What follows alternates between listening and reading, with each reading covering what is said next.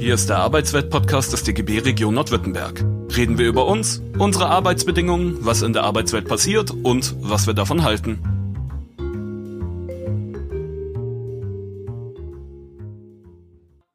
Hallo und herzlich willkommen heute im Arbeitsweltradio und Arbeitsweltradio Podcast mit einer Live-Sendung heute zum Thema Friedrich Engels Argumente eines Kritikers und gleichnamig wird es auch eine Ausstellung geben, vermutlich gleichnamig. Wir sind noch mitten in der Konzeption der Ausstellung.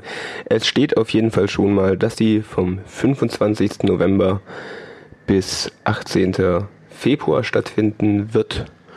Und einen Ankündiger gibt es schon. Mal sehen, ob der so bleibt bis die Ausstellung dann auch stattfindet. Friedrich Engels wurde am 29. November 1820 in Barmen geboren.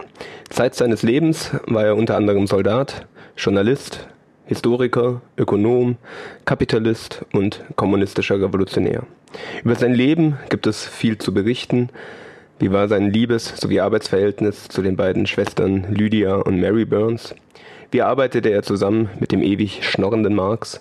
Wie organisierte er sein Doppelleben zwischen Fuchsjagden mit der herrschenden Klasse Englands und seinem Leben mit proletarischen irischen Frauen, für das er zeitweise sogar drei verschiedene Wohnsitze parallel nutzte?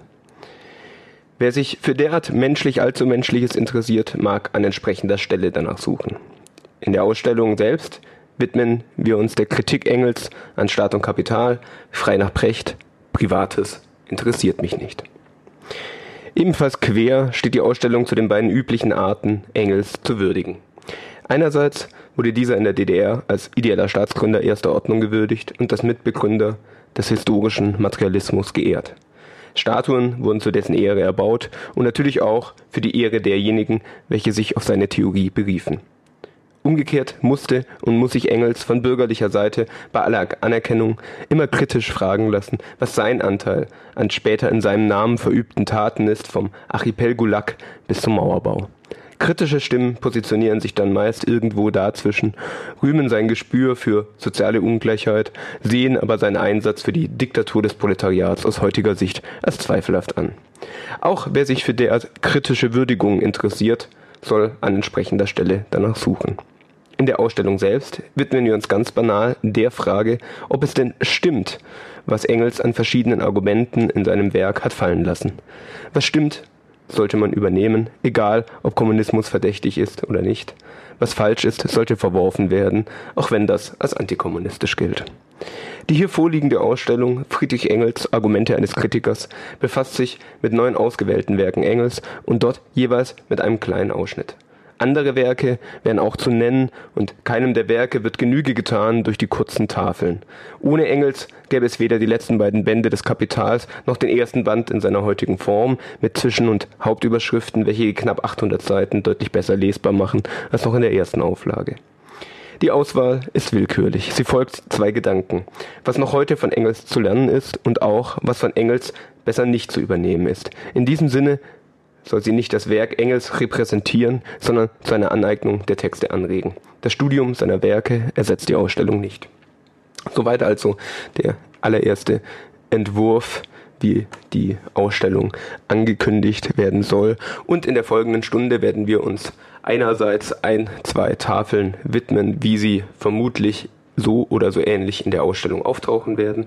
Außerdem soll es auch um einen Teil gehen, der nicht Teil der Ausstellung ist und dennoch hoffentlich von Interesse, nämlich einer längeren Auseinandersetzung mit der Schrift Der Sozialismus von der Utopie zur Wissenschaft, den Engels als äh, Exzerpt, als Ausschnitt von seinem größeren Werk, dem Anti-Düring, veröffentlicht hat. Und das eine der beliebtesten Schriften im Sozialismus wurde, mit äh, weit öfter gelesen und verkauft als das Kapital oder andere Schriften, die zumindest im Volksmund wesentlich bekannter, wenn auch eben deutlich weniger gelesen sind.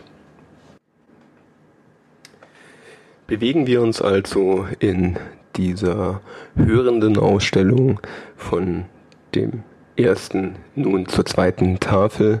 Sie wird die Überschrift haben Umrisse zu einer Kritik der Nationalökonomie und mit einem bewegten Engelszitat anfangen. Dass die Leute vor lauter Überfluss verhungern. Bereits 1844, also mit gerade einmal 24 Jahren, veröffentlichte Engels seinen Aufsatz Umrisse zu einer Kritik der Nationalökonomie. Er widmete sich daher zu einem Zeitpunkt der Wirtschaft zu, als Marx selbst weder zur Ökonomie publizierte noch Studien zum Thema betrieb. Bereits zu Beginn seines Aufsatzes, der in den deutsch-französischen Jahrbüchern erschien, machte Engels klar, dass es sich beim Kapital keineswegs um einen Schatz in Form von Gold oder Silber handelt, sondern um einen Prozess. Man sah ein, dass das Kapital im Kasten tot daliegt, während es in der Zirkulation sich stets vermehrt. In die Kritik geraten bei Engels dabei unter anderem Theorien wie jene von Malthus, dessen Bevölkerungstheorie Engels als das raueste, barbarischste System, das je existierte, brandmarkt. Es sei, so Malthus, die Überbevölkerung, also ein objektives zu viel an Menschen auf dem Planeten, das für ökonomische wie ökologische Verwerfungen sorge. Mag auch der Name Malthus heute nur noch wenigen bekannt sein, so lebt doch der Gedanke einer Überbevölkerung bis heute weiter besonders gerne, aber nicht nur als Erklärung für den Welthunger. Es seien einfach zu viele Menschen, natürlich besonders in der dritten Welt, die zu ernähren eben nicht zu leisten ist. Dazu Engels in seiner Jugendschrift. Uns ist die Sache leicht zu erklären. Die der Menschheit zu Gebote stehende Produktionskraft ist unermesslich. Die Ertragsfähigkeit des Bodens ist durch die Anwendung von Kapital, Arbeit und Wissenschaft ins Unendliche zu steigern. Das überbevölkerte Großbritannien kann nach der Berechnung der tüchtigsten Ökonomen und Statistiker in zehn Jahren dahin gebracht werden, dass es Korn genug für das Sechsfache seiner jetzigen Bevölkerung produziert. Das Kapital steigert sich täglich, die Arbeitskraft wächst mit der Bevölkerung und die Wissenschaft unterwirft den Menschen die Naturkraft täglich mehr und mehr. Diese unermessliche Produktionsfähigkeit mit Bewusstsein und im Interesse aller gehandhabt, würde die Menschheit zufallenden Arbeit bald auf ein Minimum verringern. Der Konkurrenz überlassen, tut sie dasselbe, aber innerhalb eines Widerspruchs. Ein Teil des Landes wird aufs Beste kultiviert, während ein anderer wüst daliegt. Ein Teil des Kapitals zirkuliert mit ungeheurer Schnelligkeit, ein anderer liegt tot im Kasten. Ein Teil der Arbeiter arbeitet 14, 16 Stunden des Tages, während ein anderer faul und untätig dasteht und verhungert. Oder die Verteilung tritt aus dieser Gleichzeitigkeit heraus. Heute geht der Handel gut. Die Nachfrage ist sehr bedeutend. Da arbeitet alles. Das Kapital wird mit wunderbarer Schnelligkeit umgeschlagen. Der Ackerbau blüht. Die Arbeiter arbeiten sich krank. Morgen tritt eine Stockung ein. Der Ackerbau lohnt nicht mehr der Mühe. Ganze Strecken Landes bleiben unbebaut, das Kapital erstarrt mitten im Flusse, die Arbeiter haben keine Beschäftigung und das ganze Land laboriert an überflüssigen Reichtum und überflüssiger Bevölkerung. Diese Entwicklung der Sache darf der Ökonom nicht für die richtige erkennen. Er müsste sonst, wie gesagt, sein ganzes Konkurrenzsystem aufgeben. Er müsste die Hohlheit seines Gegensatzes von Produktion und Konsumtion, von überflüssiger Bevölkerung und überflüssigen Reichtum einsehen. Um aber, da das Faktum einmal nicht zu leugnen war, dies Faktum mit der Theorie ins Gleiche zu bringen, wurde die Bevölkerungstheorie erfunden. Das also wäre noch heute von Engels zu lernen. Was Sie gerade gehört haben, war das, was es zu lesen gibt auf der ersten Tafel, die da heißt nach dem Frühwerk von Engels Umrisse zu einer Kritik der Nationalökonomie. Und lernen soll man eben hier das Argument der Bevölkerungstheorie, dass es eine Überbevölkerung gibt, in der Engels eben hier vor mehr als 150 Jahren bereits dargestellt hat, dass Überbevölkerung nichts weiter heißt als überflüssig für das Kapital, von diesen nicht benutzt, allerdings nicht in dem Sinne, wie es noch heute und auch damals von Malthus benutzt wurde, nämlich dass es objektiv zu viele Menschen wären, um sie zu versorgen. Gehen wir in unserer noch nicht existierenden geistigen Ausstellung einen Schritt weiter zur Tafel über die Lage der arbeitenden Klasse in England. Engels Aufsatz über die Lage der arbeitenden Klasse in England gilt bis heute als Klassiker, nicht nur unter Linken. Gerade die empirische Sozialwissenschaft sieht in ihr einen ihrer Vorläufer. Aber das Werk ist besser als ein Ruf. Einerseits hat das Buch tatsächlich viele Gemeinsamkeiten mit soziologischen Arbeiten. Dies liegt an Engels Einschätzung, die er bereits im Vorwort formulierte. Die wirklichen Lebensumstände des Proletariats sind so wenig bekannt unter uns, dass selbst die wohlmeinenden Vereine zur Hebung der arbeitenden Klasse, in denen jetzt unsere Bourgeoisie die soziale Frage misshandelt, fortwährend von den lächerlichsten und abgeschmacktesten Meinungen über die Lage der Arbeiter ausgehen. Dem wollte Engels mit diesem Werk Abhilfe schaffen und beschrieb quellenreich das Elend des englischen Proletariats. Gerade diese Seite des Werkes wird heute gerne gelobt, wohl vor allem deswegen, weil heute aus dem vergangenen Elend nichts mehr zu lernen ist. Die Lebensverhältnisse in England haben sich verändert, und weil das Elend der Industrialisierung nicht mehr ist, lernt heute noch jeder in der Schule die Verwerfungen des Manchester-Kapitalismus kennen, um die bestehenden Verhältnisse zu rechtfertigen. Immerhin, so die Logik des historischen Vergleichs, ist heute nicht mehr 1845. Andererseits beschreibt Engels nicht nur die Lage der arbeitenden Klasse in England, sondern er will sie auch erklären. Dabei greift er, wie die moderne Schule, auf einen historischen Vergleich zurück, allerdings nicht um die Freiheit der Arbeiter im Vergleich zu der Unfreiheit der Sklaven zu preisen, sondern etwas Eigentümlicheres festzuhalten. Dem Sklaven ist wenigstens seine Existenz durch den Eigennutz seines Herrn gesichert. Der Leibeigene hat doch ein Stück Land, wovon er lebt.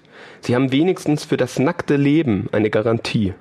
Aber das Proletariat ist allein auf sich selbst angewiesen und doch zugleich außerstande gesetzt, seine Kräfte so anzuwenden, dass er auf sie rechnen kann. Sparen nützt ihm zu nichts, denn er kann sich höchstens so viel sammeln, als er braucht, um sich ein paar Wochen lang zu ernähren. Und wird er einmal brotlos, so bleibt es nicht bei ein paar Wochen. Sich auf die Dauer Eigentum erwerben kann er nicht, und könnte er's, so müsste er dann ja aufhören, Arbeiter zu sein, und ein anderer träte an seine Stelle. Dass die Freiheit des Arbeiters einen Inhalt hat, und dieser Inhalt in nichts anderem besteht, als sich für ein fremdes Interesse nützlich zu machen, das wäre noch heute von Engels zu lernen. Wir gehen also weiter zur nächsten Platte, der deutsche Bauernkrieg. Engels war 1848 Teil der Revolution in Deutschland. Er musste im September des Jahres Köln verlassen und fuhr in die Schweiz, um dort an der Organisation der Arbeitervereine mitzuwirken und seiner drohenden Verhaftung zu entgehen.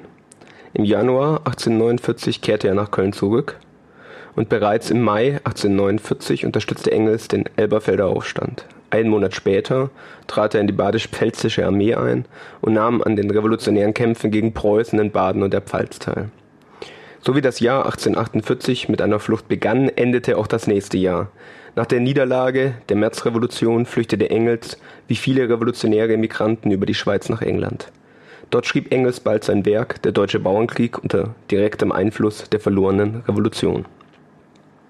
Engels auch das deutsche Volk hat seine revolutionäre Tradition. Es ist an der Zeit, gegenüber der augenblicklichen Erschlaffung, die sich nach zwei Jahren des Kampfes fast überall zeigt, die ungefügen, aber kräftigen und zähen Gestalten des deutschen Bauernkriegs dem deutschen Volke wieder vorzuführen. Drei Jahrhunderte sind seitdem verflossen und manches hat sich geändert. Und doch steht der Bauernkrieg unseren heutigen Kämpfen so überaus fern nicht und die zu bekämpfenden Gegner sind großenteils noch dieselben. Die Klassen sind Klassenfraktionen, die 1848 und 49 überall verraten haben, werden wir schon 1525, wenn auch auf einer niedrigeren Entwicklungsstufe als Verräter vorfinden. Und wenn der robuste Vandalismus des Bauernkriegs in der Bewegung der letzten Jahre nur stellenweise im Odenwald, im Schwarzwald, in Schlesien zu seinem Rechte kam, so ist das jedenfalls kein Vorzug der modernen Insurrektion. Der zu diesem Zeitpunkt 30-jährige Revolutionär Engels erklärt hier, dass er den Bauernkrieg nutzen will, um eine revolutionäre Traditionslinie darzustellen, welche die heutigen Kämpfe besser verständlich machen sollte. Er nahm also gerade nicht die verlorene Revolution in den Blick und legte sich Rechenschaft ab über das, was 1848 und 49 in Deutschland passierte, sondern verglich die Situation mit einer anderen deutschen Revolution ein paar hundert Jahre zuvor. Noch 1870 schrieb Engels in einer neuen Auflage seines Werks dazu, die Parallele zwischen der deutschen Revolution von 1525 und der von 1848-49 lag zu nahe, um damals ganz von der Hand gewiesen zu werden. An dieser Stelle soll nicht diskutiert werden, wie gut oder weniger gut Engels Darstellung des deutschen Bauernkrieges ist. Ohne Zweifel kann man noch heute etwas über den armen Konrad, Thomas Münzer und Martin Luther lernen, wenn man die Schriften liest. Das Anliegen, die Revolution von 1848 in den Klamotten von 1525 aufzuarbeiten, hat aber seine Tücken selbst bei der besten Ausführung. Der Leser, dessen revolutionärer Elan nach Engels eigener Auskunft geweckt werden soll, wird nicht informiert über die politischen und ökonomischen Verhältnisse der damaligen Gegenwart, sondern soll sich ausgerechnet über vergangenes Elend agitieren lassen. Ganz so, als müsse man über die ökonomische Lage und den sozialen Schichtenbau Deutschlands 1525 etwas wissen, um gegen die deutschen Verhältnisse 1850 zu sein. Über den Bauernkrieg schreiben, wenn man die Leute aufklären will über den modernen Kapitalismus. Das ist von Engels besser nicht zu übernehmen. Gehen wir weiter im Gewerkschaftshaus in der Willy Bleicher Straße 20, wo die Ausstellung stattfinden wird, von dieser fünften zur sechsten Platte, die vermutlich, so das Konzept sich als valide erweist, heißen wird von der Autorität. Und auf dieser Platte wird Folgendes zu lesen sein. Keine fünf Seiten füllt dieser kurze Text von Friedrich Engels. Er richtet sich gegen ein Argument, das heute so verbreitet ist, wie es offensichtlich 1873 war, als er die Polemik verfasste. Engels Einige Sozialisten haben in letzter Zeit einen regelrechten Kreuzzug gegen das eröffnet, was sie das Autoritätsprinzip nennen. Sie brauchen nur zu sagen, dieser oder jener Akt sei autoritär, um ihn zu verurteilen. Autorität, so Engels, bedeutet Überordnung eines fremden Willens über den unseren. Autorität setzt auf der anderen Seite also Unterordnung voraus. Über den Inhalt der Autorität ist damit gar nichts gesagt. Ob es die Unterordnung eines fremden Willens ist, um sich an diesem zu bereichern, oder die Überordnung eines Willens über einen anderen, um diese Bereicherung zu beenden. Beides ist Autorität. Engels es ist folglich absurd, vom Prinzip der Autorität als von einem absolut schlechten und vom Prinzip der Autonomie als einem absolut guten Prinzip zu reden. Autorität und Autonomie sind relative Dinge, deren Anwendungsbereiche in den verschiedenen Phasen der sozialen Entwicklung variieren. Wenn die Autonomisten sich damit begnügten zu sagen, dass die soziale Organisation der Zukunft die Autorität einzig und allein auf jene Grenzen beschränken wird, in denen die Produktionsbedingungen sie unvermeidlich machen, so könnte man sich ja verständigen. Sie sind indes blind für alle Tatsachen, die die Sache notwendig machen und stürzen sich auf das Wort. Warum begnügen sich die Anti-Autoritarianer nicht damit, gegen die politische Autorität, den Staat zu wettern? Alle Sozialisten sind einer Meinung darüber, dass der politische Staat und mit ihm die politische Autorität im Gefolge der nächsten sozialen Revolution verschwinden werden. Und das bedeutet, dass die öffentlichen Funktionen ihren politischen Charakter verlieren und sich in einfache administrative Funktionen verwandeln werden, die die wahre sozialistischen Interessen hüten. Aber die Anti-Autoritarier fordern, dass der autoritäre politische Staat auf einen Schlage abgeschafft werde, bevor noch die sozialen Bedingungen vernichtet sind, die ihn haben entstehen lassen. Sie fordern, dass der erste Akt der sozialen Revolution die Abschaffung der Autorität sei. Haben diese Herren nie eine Revolution gesehen? Eine Revolution ist gewiss das autoritärste Ding, das es gibt. Sie ist der Akt, durch den ein Teil der Bevölkerung den anderen Teil seinen Willen vermittels Gewehren, Bajonetten und Kanonen, also mit denkbar autoritärsten Mitteln, aufzwingt. Und die siegreiche Partei muss, wenn sie nicht umsonst gekämpft haben will, dieser Herrschaft Dauer verleihen, durch den Schrecken, den ihre Waffen den Reaktionären einflößen. Hätte die Pariser Kommune nur einen einzigen Tag Bestand gehabt, wenn sie sich gegenüber den Bourgeois nicht dieser Autorität des bewaffneten Volkes bedient hätte? Kann man sie nicht im Gegenteil dafür tadeln, dass sie sich ihrer nicht umfassend genug bedient hat? Das wäre noch heute von Engels zu lernen. Würden wir der Ausstellung nun weiter folgen, kämen wir an eine Tafel, in dem noch ein Argument aus dem Anti-Düring bzw. der Entwicklung des Sozialismus von der Utopie zur Wissenschaft zu finden wäre, eine Tafel über den Ursprung der Familie, des Privateigentums und des Staates, eines zur Rolle der Gewalt in der Geschichte und eines zur Dialektik der Natur. Außerdem wird es mehrere Veranstaltungen im Rahmen der Ausstellung geben, die von der Rosa-Luxemburg-Stiftung organisiert sind. Auch zu denen, denen gibt es an gegebener Stelle dann mehr zu sagen.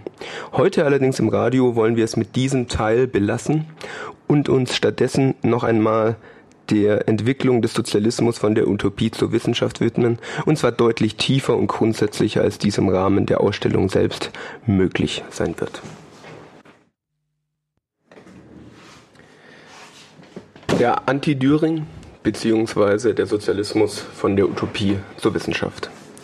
1875, in demselben Jahr, in welchem die beiden Fraktionen der deutschen Sozialisten, Eisenacher und Lassellaner, in Gotha ihre Vereinigung beschlossen hatten, trat der Privatdozent Dr. Eugen Düring mit dem Anspruch auf, als Reformator des Sozialismus der Marxischen Theorie ein neues und allumfassendes System der Philosophie, der politischen Ökonomie und des Sozialismus entgegengestellt zu haben. Da Düring mit seiner Theorie offensichtlich Anhänger fand, entschloss sich Engels auf Betreiben der Freunde in Deutschland, dieses System einer gründlichen Kritik zu unterziehen und mit der Vernachlässigung anderer Arbeiten in diesen sauren Apfel zu beißen, wie er es selbst einmal zitierte.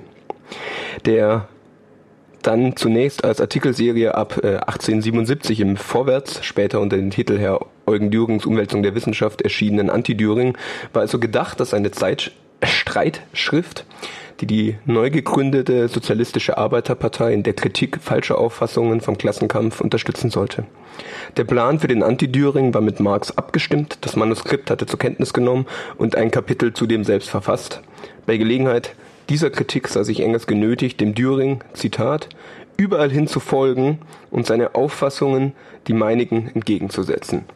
Die negative Kritik wurde damit positiv. Die Polemik schlug um in eine mehr oder minder zusammenhängende Darstellung der von Marx und mir vertretenen dialektischen Methode und kommunistischen Weltanschauung und dies auf einer ziemlich umfassenden Reihe von Gebieten.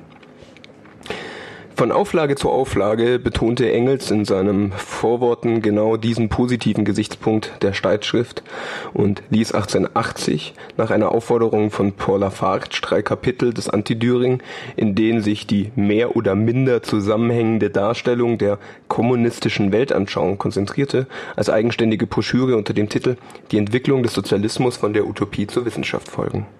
Innerhalb von gut einem Jahrzehnt erlebte diese Abhandlung mehr Auflagen als das Kommunistische Manifest oder als das Kapital. Der Herausgeber der MEW, das Institut für Marxismus-Leninismus beim ZK der KPDSU, gerät in der einleitenden Würdigung des Anti-Düring und der Entwicklung des Sozialismus von der Utopie zur Wissenschaft geradezu in Ekstase. Er bedenkt die englische Abrechnung mit Eugen Düring mit so zweifelhaften Komplimenten wie, Zitat, sie sei tatsächlich eine wahre Enzyklopädie des Marxismus. Hier werden alle drei Bestandteile der Lehre von Marx und Engels, der dialektische und historische Materialismus, die politische Ökonomie und die Theorie des wissenschaftlichen Kommunismus allseitig dargelegt. Und ebenfalls Zitat, das geniale Werk von Engels behält seine unvergängliche Bedeutung sowohl als unerschöpfliche Schatzkammer der marxistischen Theorie als auch als ideologische Waffe gegen die heutigen Feinde des Marxismus. Ja, damit ist das ursprüngliche Anliegen von Engels und Marx, nämlich mit einer vernichtenden Kritik der Theorie von Eugen Düring, der Sozialistischen Arbeiterpartei Deutschlands falsche Freunde vom Hals zu schaffen, vollends verdreht. Wenn Engels in der Beurteilung seiner Schrift zunächst recht vorsichtig auf den positiven Charakter einiger Teile des Anti-Düring verwies, wenn Marx in der Vorbemerkung zur französischen Ausgabe zurückhaltend schrieb, dass die Entwicklung des Sozialismus von der Utopie zur Wissenschaft, Zitat, gewissermaßen eine Einführung in den wissenschaftlichen Sozialismus bilde, ja, so machen die Herausgeber der MEW keinen Hehl mehr daraus, dass sie mit diesen beiden Schriften eine ergiebige Schatzkammer gefunden haben, aus der sie so ziemlich jede Revision Marxischer Theorie als authentischen Gedanken wenigstens von Engels belegen können. Leider haben sie recht. Im nachfolgenden kurzen Vortrag setzt sich also der in diesem Grunde weniger mit dem Anti-Düring auseinander, als vielmehr mit der Entwicklung des Sozialismus von der Utopie zur Wissenschaft, der übrigens ab jetzt mit Entwicklung abgekürzt wird, weil es ein Zungenbrecher ist, als einem der klassischen Schulungstexte aller revisionistischen Parteien und Gruppierungen auseinander, besonders im Ostblock. Es geht hier also um den Nachweis, dass Engels gerade in dem Kernstück dieser Schrift der Darlebung der materialistischen Anschauung der Geschichte Fehler unterlaufen sind, die seine Eignung als Kronzeuge der SED erklären. Die Entwicklung verfolgt ein für eine Propagandaschrift merkwürdiges Anliegen.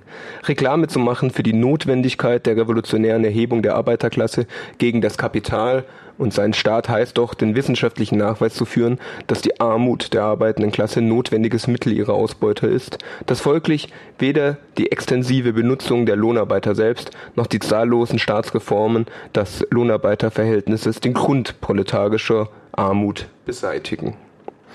Dieses Anliegen ist nicht zu realisieren, ohne den Nachweis der Fehlerhaftigkeit jener Theorien zu führen, die entweder die Unabänderlichkeit der Lage der arbeitenden Klasse zum Beispiel mit einem Bevölkerungsprinzip, man erinnere an Malthus, den wir heute bereits im Radio gehört haben, beweisen, oder deren Überwindung zum Beispiel mit Tauschbanken bewerkstelligt werden sollten. Hier sind die damaligen Anarchisten, also Proudhon, angesprochen.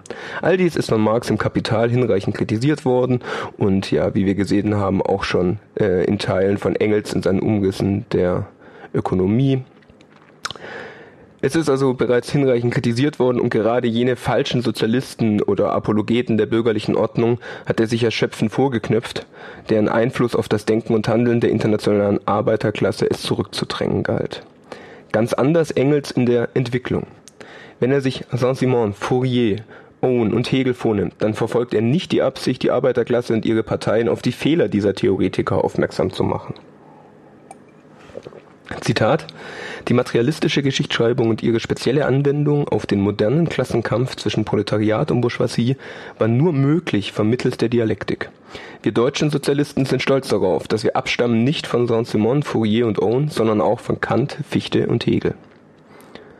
Der Fehler der französischen und britischen utopischen Sozialisten und der Idealismus des deutschen Staatsphilosophen Hegel, um die keiner besser Bescheid wusste als Marx und Engels, werden hier dagegen für den Zweck einer sehr interessiert verfassten Theoriegeschichte herangezogen, die genau dem Prinzip folgt, welches Engels selbst in einem späteren Vorwort zu eben dieser seiner eigenen Schrift kritisch gegen Düring vorstellt.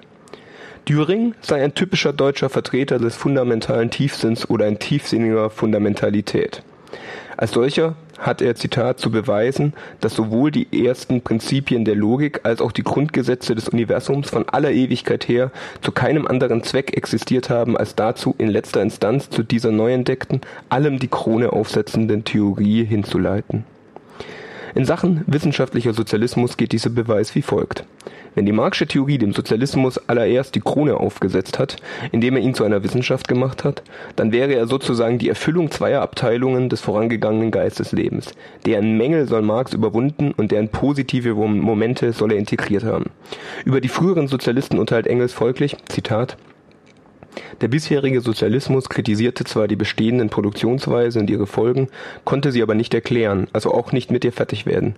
Er konnte sie nur einfach als schlecht verwerfen. Die Zwar-Aber-Logik der historischen Teleologie verfertigt hier aus der theoretischen Befassung mit der entstehenden kapitalistischen Ökonomie ein Plus, nur weil die Absicht dieser ersten Sozialisten kritisch, ihre Parteinahme für die Interessen der leidenden Klassen nicht zu leugnen war. Dass genau jene Kritik, mit deren Lob Engels beginnt, nichts taugt und sogar dort, wo sie praktisch wird, verheerende Konsequenzen nach sich zieht. Sie wollen ja immer gleich die ganze Menschheit befreien. Siehe dazu das kommunistische Manifest ab Seite 489 im MEW 4. Ja, die bilden dann den Inhalt des Minus. Die Kritik war leider begriffslos, womit Engels hier auch weniger auf die bestimmenden theoretischen Fehler dieser Sozialisten als vielmehr auf die Abwesenheit der korrekten Kritik der kapitalistischen Ausbeutung durch Marx verwiesen haben will. Und die so verrissenen Theorien, zusammengefasst heißt das Urteil von Engels nämlich begriffslose Parteinahme für die Elendigsten, zu einem Schritt auf dem Wege zum Sozialismus als Wissenschaft von Marx und Engels zu verfabeln, muss Engels selbst zwei Fehler machen. Zum einen muss ihm das Bekenntnis eines Saint-Simon, es sei ihm überall und immer zuerst zu tun und das Geschick der zahlreichsten und ärmsten Klassen, bereits für sich als Leistung gelten, getrennt von den Ausführungen, die dieser Bekenntnis folgen. Weite Teile des Anti-Düring, die Marxische Kritik an Proudhon und so weiter sind eine einzige Blamage dieses Gedankens. Das Anliegen der Theorie erweist sich doch allererst in dem, was sie selbst an Gedanken zu Wege bringt und nicht in ihren Absichten und Bekenntnissen. Noch schärfer formuliert. Erst der Zusammenhang der Urteile selbst gibt die Absicht preis, die der Theoretiker verfolgt. Wäre dem nicht so, dann wäre das Elend der Philosophie Proudhons damit entschuldigt, dass es als die Philosophie des Elends gedacht war. Dann wäre auch ein Herr Düring aus dem Schneider, der es an Bekenntnissen nicht fehlen lässt, einen Beitrag zum endgültigen Gelingen des Sozialismus liefern zu wollen. Und dieses sei ein Bekenntnis mit der Erfindung einer Wirtschaftskommune Lügen straft, in der ausgerechnet das Grundgesetz der Warenproduktion, wie es im Kapitalismus Gültigkeit hat, der Austausch von Arbeit gegen Arbeit erstmal zu bewussten Ehren kommen soll. Zum anderen erfindet sich Engels einen Gegenstand, weil es ihm um den Nachweis geht, dieser hätte in der Marxischen Theorie den Höhepunkt seiner Entwicklung erreicht. Was soll denn eigentlich dieser Sozialismus sein, der sich entwickelt habe? Was ist denn das Identische dieses Gegenstandes, ohne welches seine Entwicklung nicht gedacht, geschweige denn nachvollzogen werden kann? Das Dementi dieser Erfindung enthält der Titel der Schrift von Engels selbst. Wenn sich der Sozialismus von der Utopie zur Wissenschaft entwickelt hat, dann handelt es sich eben in einem Fall um die Erfindung gesellschaftlicher Zukunftsvorstellungen und im anderen Falle um die wissenschaftliche Erklärung des Kapitalismus. Größere Gegensätze sind auf dem Feld der theoretischen Befassung mit der Welt ja kaum auszumachen. Die Kritik der Verhältnisse einmal als Hirngespinst von einer besseren Zukunft und zum anderen als ihre richtige Durchführung. Die praktische Konsequenz dieser Fehler haben Marx und Engels bereits im kommunistischen Manifest ja selber nachgewiesen. Man zitiere jetzt nochmal Marx und Engels, aber diesmal aus dem kommunistischen Manifest. Sie, also die Utopisten, appellieren fortwährend an die ganze Gesellschaft ohne Unterschiede, ja vorzugsweise an die herrschende Klasse. Man braucht ihr System ja nur zu verstehen, um als den bestmöglichen Plan der bestmöglichen Gesellschaft anzuerkennen. Sie verwerfen daher alle politische, ne, namentlich revolutionäre Aktion, sie wollen ihr Ziel auf friedlichem Wege erreichen und versuchen durch kleine, natürlich fehlgeschlagene Experimente, durch die Macht des Beispiels, dem neuen Evangelium Bahn zu brechen. Von der Entwicklung des Sozialismus kann also keine Rede sein. Weder in dem Sinne, dass ohne jene frühen Sozialisten das Kapital nicht geschrieben worden wäre, wie soll auch ausgerechnet eine Ansammlung von falschen Erkenntnissen und Zukunftsvorstellungen bei der Verfassung der Wahrheit über den Kapitalismus hilfreich sein?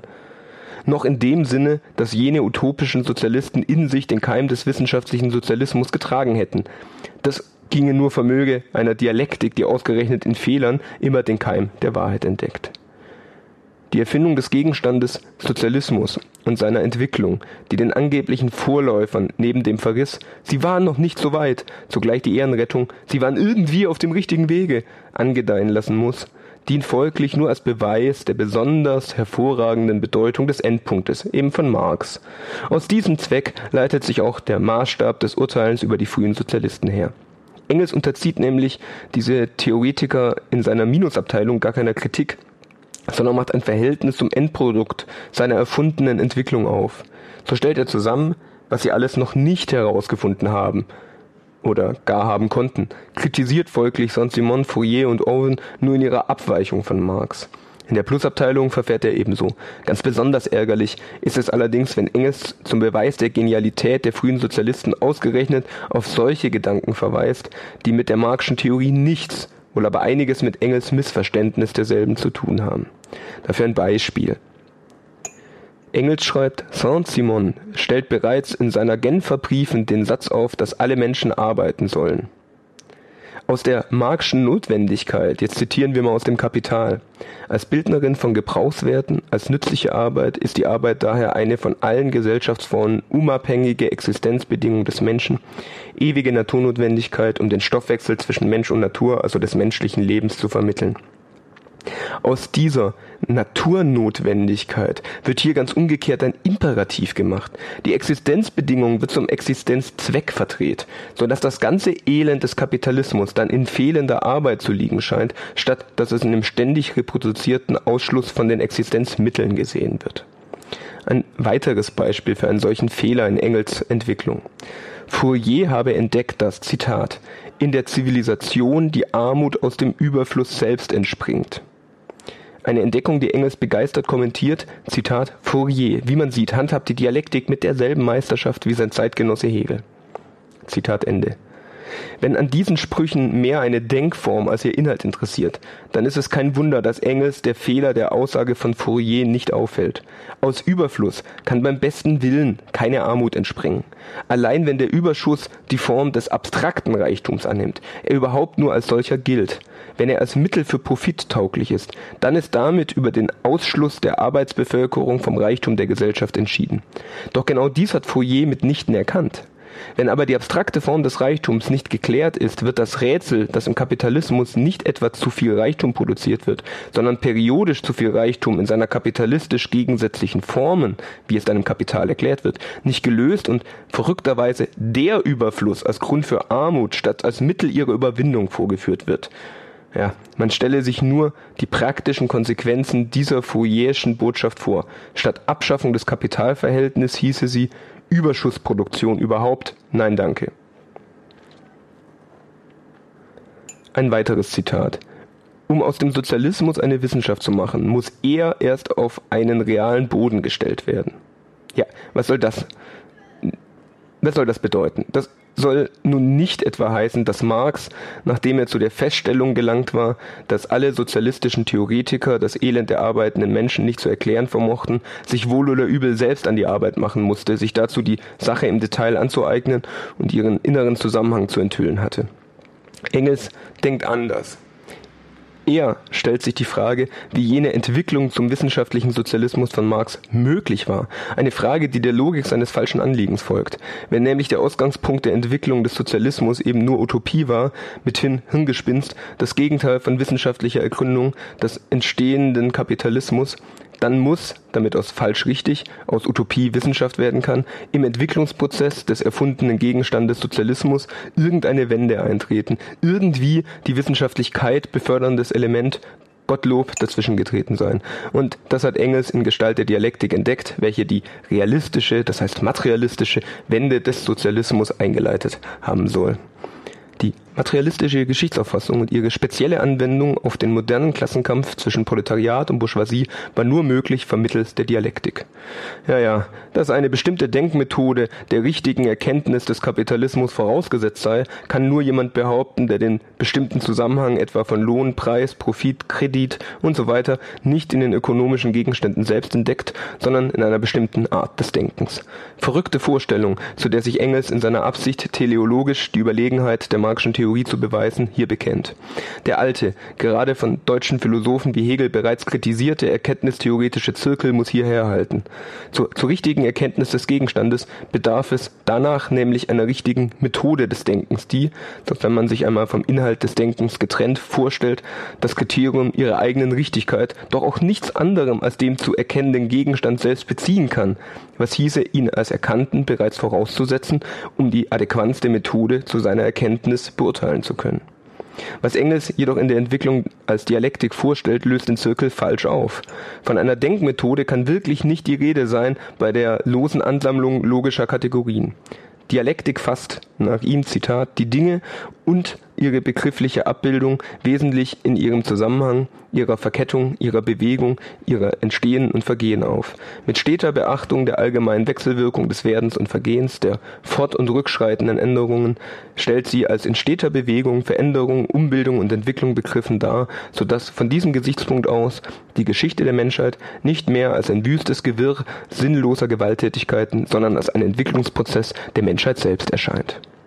Ja, ja, die einzige Gemeinsamkeit dieser Kategorien liegt in dem Anspruch, als theoretische Ordnungsstifter zu fungieren, damit der Mangel überwunden, überwinden, damit der Mangel überwunden würde, den Engels als Zusammenhanglosigkeit etc. bei den Vorläufern des wissenschaftlichen Sozialismus ausgemacht hat. So als hätten die nicht einen falschen, sondern gar keine Erklärung geliefert. Diese abstrakten, sprich vom Gegenstand des Denkens getrennten Denkvorschriften verraten ihre Herkunft allesamt aus der Kritik der politischen Ökonomie selbst. Wo Marx etwa den bestimmten Zusammenhang zwischen Geld und Ware erklärt, erfindet Engels das Prinzip, dass die Dinge in ihrem Zusammenhang aufgefasst werden müssen. Wo Marx etwa die Formverwandlung des Kapitals als Geld, Waren und produktives Kapital im Kapitalkreislauf erklärt, äh, gibt es bei Engels das Prinzip, die Dinge in ihren Veränderungen und Bewegungen zu begreifen, etc.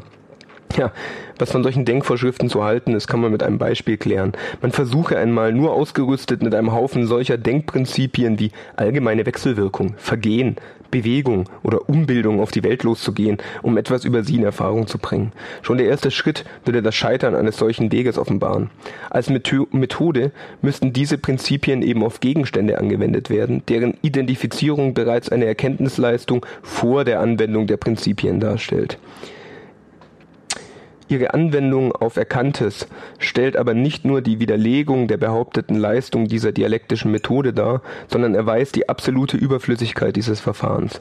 Man möge sich den Kapitalismus vornehmen und nun zum Beispiel das Privateigentum an den Produktionsmitteln unter dem Gesichtspunkt Vergehen oder Bewegen untersuchen. Dabei steht nicht in Frage, dass dies geht. Immerhin werden mittels einer solchen Verfahrens Bibliotheken gefüllt. Doch ist dieser Weg gleichgültig gegenüber der Erkenntnis des Gegenstandes.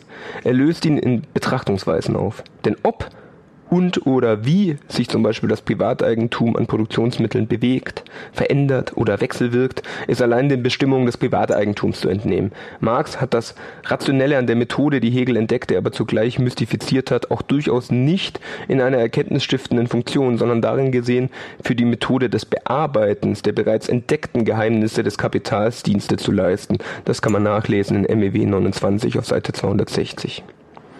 Im Übrigen exerziert Engels an Hegel, dem die neuen deutschen Philosophie die Dialektik verdanke, denselben Spielchen dadurch, dass an den französischen Sozialisten bereits kritisiert wurde. Hegel war eben einerseits der bekannte Idealist, der eine kolossale Fehlgeburt hinterlassen habe, andererseits soll er gerade, Zitat, die Einsicht in die totale Verkehrtheit des bisherigen deutschen Idealismus notwendig zum Materialismus geführt haben. Ja, was ein Unding ist, denn die Einsicht in die Verkehrtheit einer Theorie ist nichts anderes als eben diese und fällt noch lange nicht mit der korrekten Erklärung der Dinge zusammen, geschweige denn mit Engels Notwendigkeit. Dass ausgerechnet die verfehlte Einsicht als positive Bedingung der erfolgreichen richtigen Einsicht in die Natur des Kapitals herhalten muss, statt dass sie als Verfehlung einfach festgehalten wird, die weitere Anstrengungen des Hirns leider noch nötig macht. Wie froh wäre Marx gewesen, wenn ein Teil der Arbeit ihm von anderen bereits abgenommen wäre, resultiert aus Engels Absicht, die Überlegenheit und letzte Gültigkeit der Marxischen Theorie damit beweisen zu wollen, dass sie als die notwendige Vollendung der in den Mängeln von französischen Utopismus und deutschen Philosophie liegenden Keime vorgestellt wird. Also als Krönung der modernen europäischen Geistesgeschichte. Dieser Gedanke sollte von Engels nicht übernommen werden. Das war der Arbeitswelt-Podcast des DGB Region Nordwürttemberg. Mehr Infos, Videos und alle Folgen findet ihr auf unserem YouTube-Kanal. Folgt uns auch auf Instagram, Twitter und Facebook.